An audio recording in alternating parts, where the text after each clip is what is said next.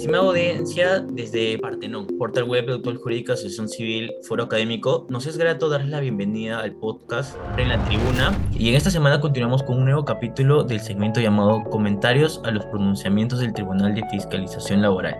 Nuevamente estamos con Lucía Guzmán, ella es abogada de la Facultad de Derecho de la Pontificia Universidad Católica del Perú, es adjunta de docencia de Derecho Laboral Especial en la misma casa de estudios. Se encuentra siguiendo actualmente una maestría de prevención de riesgos laborales y ambientales ha sido exdirectora ejecutiva del Grupo de Estudios de la Organización Social y el Empleo, GOC, y es autora de diversas obras de su especialidad en revistas jurídicas arbitradas. Muchas gracias Lucía por acompañarnos nuevamente.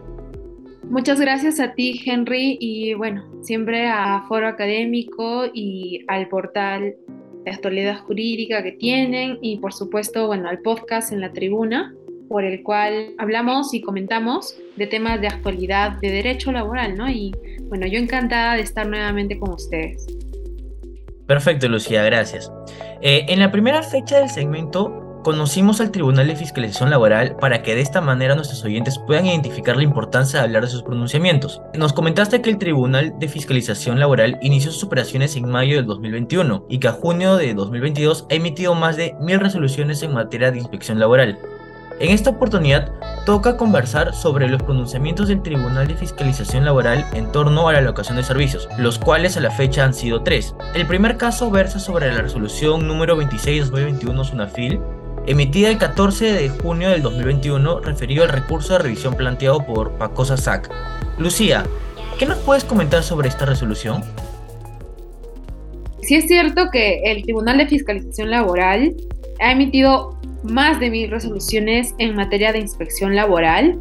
De hecho, em, eso es un gran indicador porque, como habíamos comentado en la anterior oportunidad que conversamos con tu compañera, habíamos indicado de que habían muchas resoluciones y que recién el Tribunal de Fiscalización inició sus operaciones en mayo de 2021. O sea, han tenido una producción magnífica. Ahora, sobre lo que me preguntas, es el primer caso eh, sobre desnaturalización de una locación de servicios y que a la fecha ha sido tres. Bueno, en este primer caso, eh, sobre la revisión, ha sido un caso sobre una revisión interpuesta por Paco Sasag, ¿sí? en contra de una resolución de intendencia de Sunafil en el año 2021. Este caso, bueno, se declaró infundado, ¿no? Pero lo importante para analizar en esta oportunidad es el porqué. El análisis principal que hace el Tribunal de Fiscalización versa sobre la desnaturalización de un contrato de locación de servicios,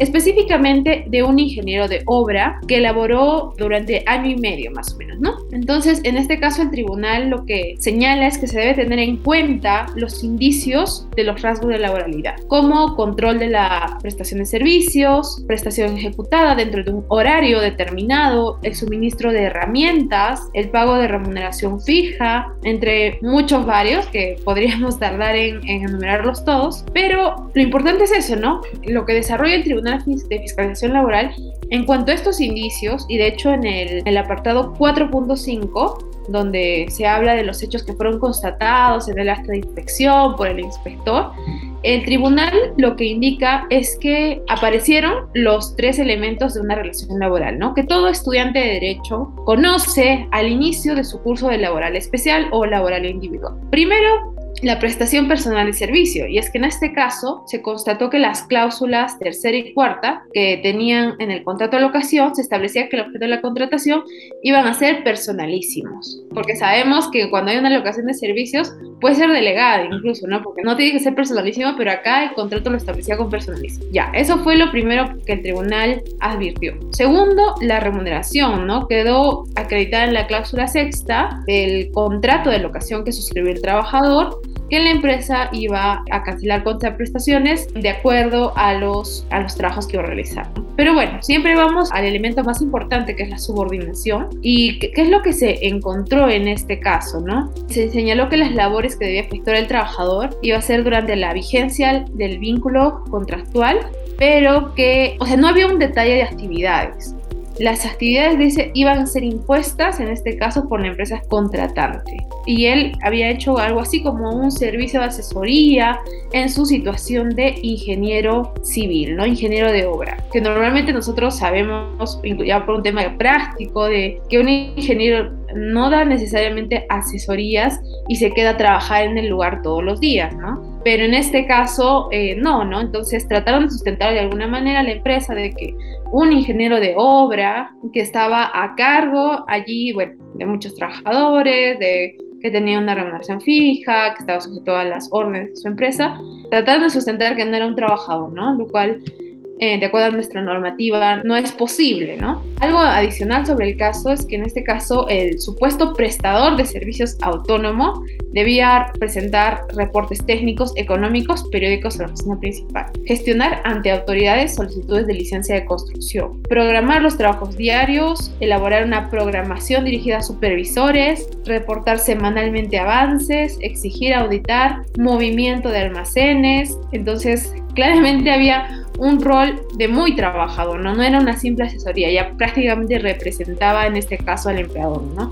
Entonces se nota que en este caso no habían actividades propias de un servicio de asesoría como el que supuestamente eh, estaba en el contrato, ¿no?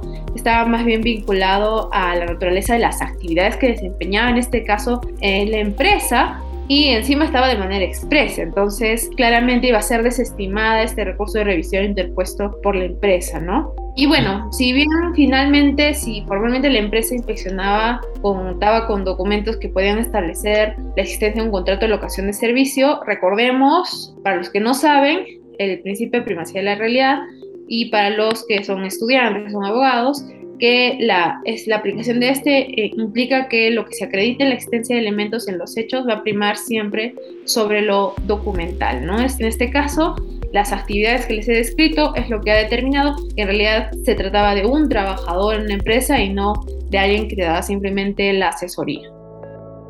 Bien, Lucía. En síntesis, en este caso, se desvirtúa el contrato de locación de servicios va, sustentado bajo el principio de la premiación y la realidad, porque realmente lo que desempeñaba eran las labores de un trabajador. Tenía un vínculo laboral con la empresa.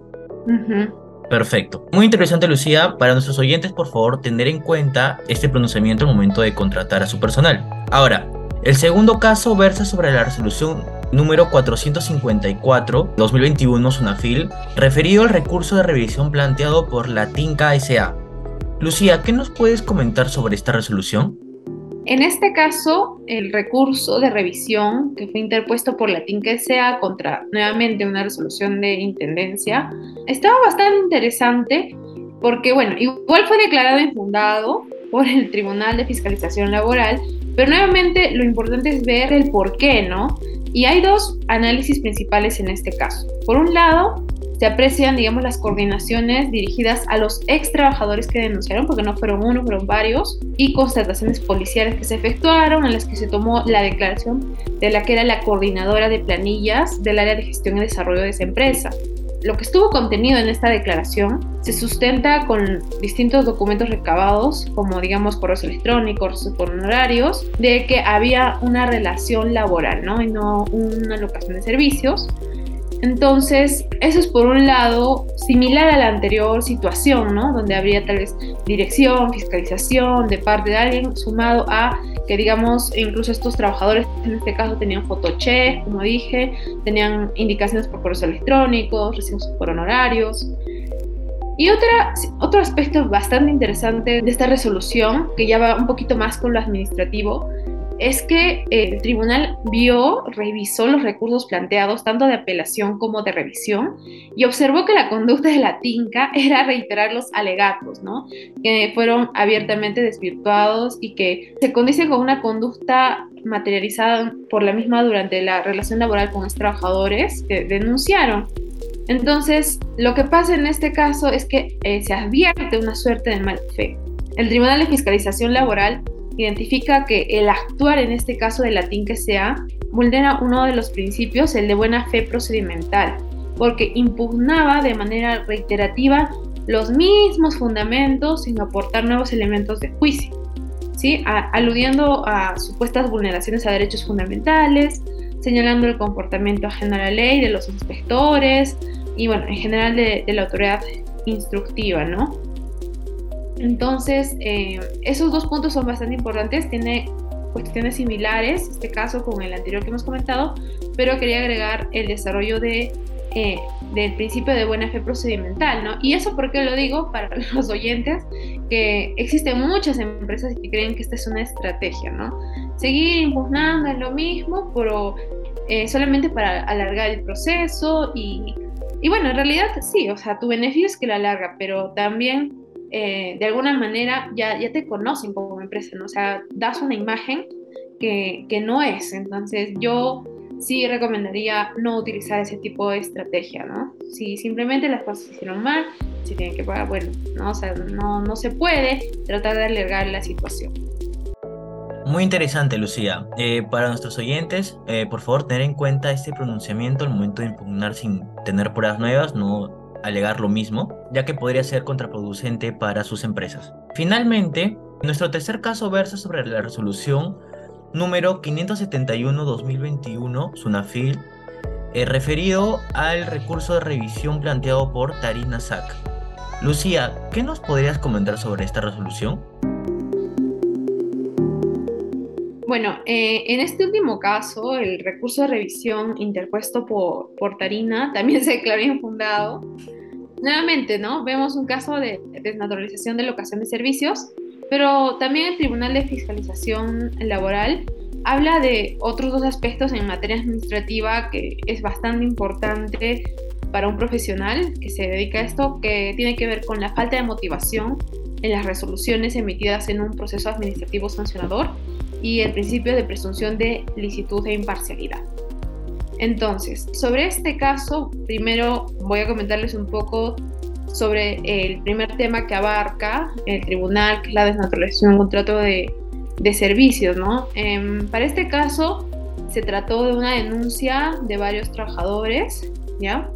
En este caso, lo que se indicó es que eh, el inspector al momento de hacer la, eh, la constatación de los hechos, verificó que había unos elementos esenciales, ¿no? Que determinan la existencia de una relación laboral, que habíamos dicho que era la prestación personal y remunerada y subordinada, ¿no? Entonces, para el inspector se constató que los recibos por honorarios emitidos a los trabajadores afectados era prueba suficiente para que hubiera una prestación personal y remunerada, además de que contaban con partes de horarios de trabajo, y bueno, otros elementos, ¿no? Que dieron a cuenta de que los trabajadores se encontraban, desempeñaban supuestamente en obras civiles, pero que realmente era su trabajo principal, ¿no? Entonces, claramente, en este caso, la inspección solicitó que ellos pasaran a planilla, ¿no? En ese caso, em, las labores de apoyo que realizaban, apoyo entre comillas, ¿no? Los trabajadores no lo realizaban de manera independiente, sino que eran un apoyo en obras civiles que siempre se realizaron eh, en actividades de manera subordinada, ¿no? Y ¿sabes qué es lo más gracioso? Que esto se corroboró con una vista de las pólizas mensuales del seguro complementario de riesgo. O sea, no, eran trabajadores, pero tenían su seguro ahí. Mm. Ah. Por si pasaba algo, digamos. Entonces, em, yo, por ejemplo, bueno, yo asesoro empresas pero yo siempre he coincidido ¿no? en la ética, en respetar los derechos laborales, porque yo también una vez fui trabajadora. Entonces, hay, algunas, hay algunos planteamientos de algunas empresas que eh, con los que no coincido claramente, pero eh, bueno, no, hay que, hay que seguir comentando solo del caso. Mm, bueno, y bueno, en aplicación del principio de primacía en la realidad, los, eh, los inspectores dijeron, no, en este caso hay una relación laboral, y la empresa debe registrar en la planilla a los trabajadores que han sido afectados y por supuesto pagarle todo lo que le deben, pues, ¿no? Es obvio. Entonces, así procedió en ese caso y bueno, al final no, no fue a favor de la empresa, ¿no? Sino que en este caso sí tuvo la razón en la inspección de trabajo. Y un segundo y tercer tema, bueno, el segundo y tercer tema que quería tocar en relación a este, a este caso es sobre la falta de motivación en las resoluciones emitidas por un procedimiento administrativo sancionador, ¿no? Lo que señala el Tribunal de Fiscalización Laboral es que de la revisión de la apelación y de la resolución impugnada, la Intendencia de Lima Metropolitana evaluó y pronunció sobre todos los argumentos eh, presentados por la impugnante, ¿sí? pero emitió una resolución con fundamentos de hecho y de derecho que la motivaban. Entonces señalaron de que en este caso, normalmente en un procedimiento sancionador, pasa primero por una resolución de la subintendencia y luego por una intendencia. Y lo que alegaba en este caso la empresa era de que no habían hecho una adecuada motivación estas dos primeras instancias, ¿no? Pero lo que ha dicho el tribunal es, ok, está bien, puedes señalar eso, pero tiene una resolución con adecuada motivación, tiene fundamentos de hecho y de derecho, y en este caso sí las hay. Entonces nuevamente vemos una situación en la que simplemente se, como que se alarga el chicle, ¿no?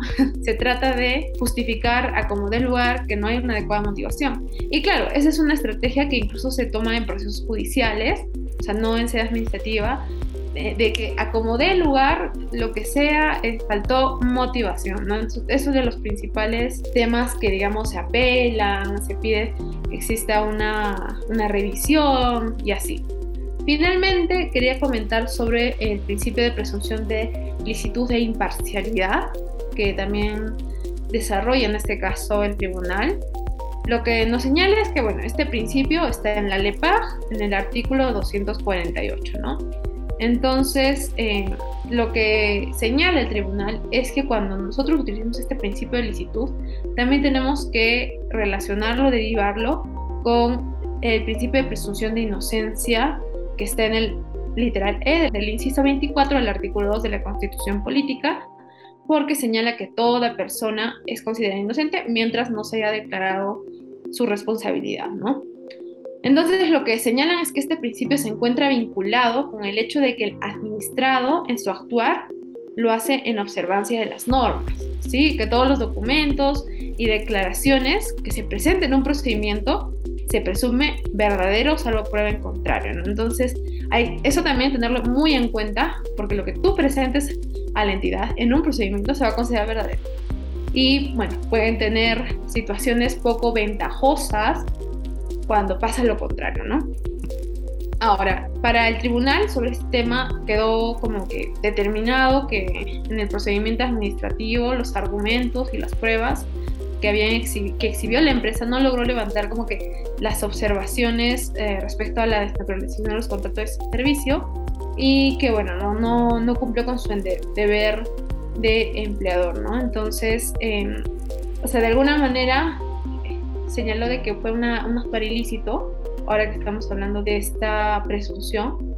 Entonces, em, para el tribunal, las actuaciones inspectiva, el procedimiento sancionador, o sea, para ellos no hubo ninguna vulneración al principio de imparcialidad, porque lo que se cauteló fue el derecho a defensa y el debido proceso para otorgar una, una tutela igualitaria frente al procedimiento, o sea que no es que no se le haya dado la oportunidad a la empresa de dar sus descargos, y bueno, no todo fue conforme al ordenamiento jurídico y a las leyes que rigen el procedimiento administrativo.